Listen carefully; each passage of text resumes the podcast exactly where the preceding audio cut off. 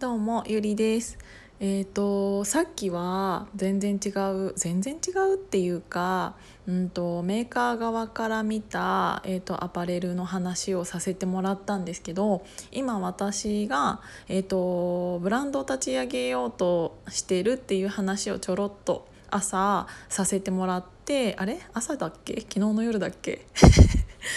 でねなんか私シルクのえー、とシルクの素材をメインにしたブランドを作ろうと思ってるんです。もうこれはねもう大好きなの私シルクが。そもそもえっ、と私群馬県の桐生市出身でなんか桐生市ってっていうか群馬県ってそもそも富岡製糸場っていうのもあるじゃないですか。なんか何年か前に有名になったけど。でえっ、と群馬県の上毛かるたっていうのにも書いてある。もう群馬県民だったらみんな知ってる上毛かるた群馬県民だったらねもうみんな言えるから「あ」から。あの「お」おかな？最後は「お」んだから「お」までね。もう全部あるあ「お」なんてないか。最後の「お」なんてないか。全部言えるから50音の。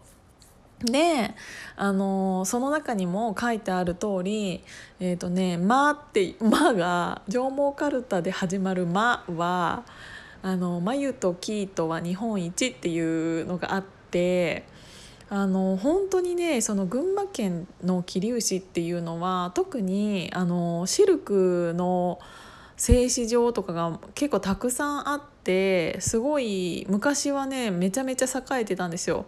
なんか小さいながらにも私はその時なんかそのシルクっていう素材に対してその時自体は何かどうどう思ってたかとかはないんだけどなんか大人になってからそのシルクっていうものに対してなんかちょっと気になってきちゃってそういえば富岡製糸場あったなとかなんかそういうちょっとあの自分が生まれ育ったところでよく作られてた昔よく作られてたっていうのもあったからちょっとなんかね勉強し始めたの。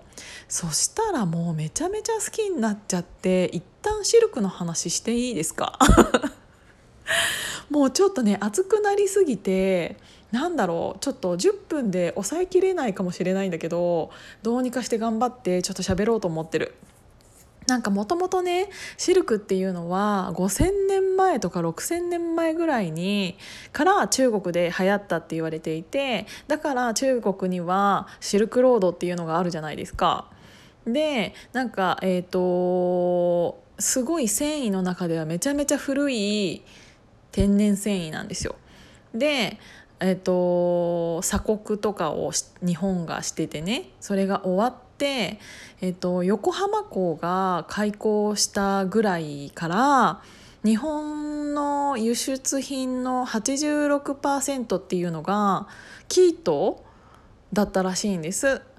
で、うんと、そんなにあった86%だって輸出品の全部輸出品のだよ。何回も言うけど。全部まとめた輸出品の中の86%ってもうほぼほぼじゃんと思って。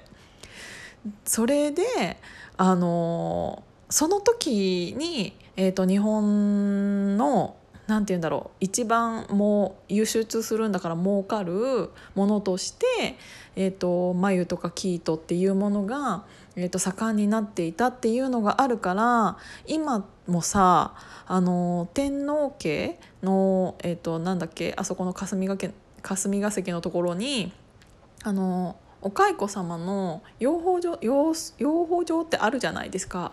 だからその天皇家の中に今でもそういうものがあるってだってなかなかさあのだって普通に考えてさあそこに養蜂場があるってさそんなことあるって思いますね だからシルクだけめっちゃ別格じゃんと思って。なんかそれも結局その横浜港が開港してその日本の輸出品のほとんどが生糸っていう歴史があったからこそうんと、国が大切天皇家が大切に育ててきたお蚕様っていうのがあるから今でも何ていう名前か忘れちゃったけどそういうなんかあれありますよね。なんか1年に何回かそういうやつが。そこら辺は。そこらそういうやつがとか言って。そこら辺なんていうか分かんないんだけど。なのにそれがね大体1859年とかそこら辺。で、えーと、富岡製糸場ができたのが1872年でしょ？であの御養蚕所だ。そう御養蚕所っていうのが天皇家のところにあってそれができたのが1871年だから大体もうそこら辺だね。でその時はそんなに輸出できてたのに今は世界の0.001%しか日本で作られてないのシルクが。っていうぐらい貴重なものになっていてただねシルクってめちゃめちゃすごくて何がすごいかって言ったらすごい機能性があるんですよ。機能性なんかあのクレオパトラとか楊貴妃とかももうシルクのことを愛してやまなかったっていう文章とかも残ってるぐらいなんかすごい素材でなんかパッと見てさ普通にさ光沢感があって綺麗だなとかなんか肌触りもサラサラしてんなとかなんかそういうだけじゃなくってちょっとなんかシルクの素材がすごい理由言っていいですか？そろそろ。そろそろ言えよって感じなんだけど。時間がなくなっちゃうから早く言わないと。えっ、ー、とね1個目はあの眉から取れるタンパク質っていうものがの繊維あるじゃないですかそれがね18種類のアミノ酸がもうそもそも含まれてんの。でアミノ酸ってさほとんどさ人間の皮膚じゃんみたいな。であのタンパク質のその繊維の中に入ってるアミノ酸の18種類のものが人間の皮膚に近いんだってだから肌に優しいんだってっていうのが1個目。であとシルクの中にはシルクプロテインっていうものが入っていてなんかそれは角質をケアしたりするからあのシルクの製品を身につけてるだけで全身がすべすべになるっていうの。2個目ね。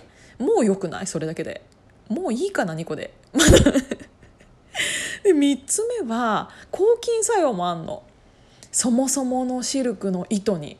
だからニキビとかアトピーとかその傷とかのうん傷とかができやすい皮膚の人とかあとは敏感肌の人だからなんかそういう人にもすごいいい素材だしっていうのが3つ目でしょ？で4つ目が UV カットがあんの。すごくない？だってさ何もやってないんだよ。もうあのお蚕さんが眉からピーってなんか出した糸が糸の成分だからもう動物性だよね。もう出したそのものに今の時点でもう3つ抗菌作用まで来たじゃん。でそれに加えて UV カット来ました。でその UV カットっていうのもちゃんと証明されていて太陽の光を遮断する働きがもともとその糸に含まれてるから紫外線とか90%以上カットすんの。すごくない？何回も言うけど。プラスだよ。まだ言います。5つ目吸湿放出速乾保温。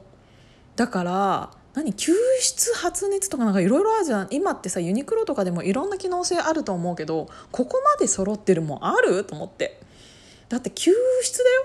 吸湿してくれて放出もしてくれてだからすぐに乾いて保温もしてくれるっていう。だから気温とか温度とか湿度とかを全部適切に保てるの。だから夏は涼しくって冬はあったかい。もう最高じゃない？ほんで 6, 6つ目。もう最後のなんかもうだしだし出し惜しみ。出し惜しみ？何出し惜しみって？6つ目。言おうと思ったらねもう9分半になっちゃった。やっぱり足りなかった。シルクの話してたらもう足りなかった。だからねこれもまた続きます。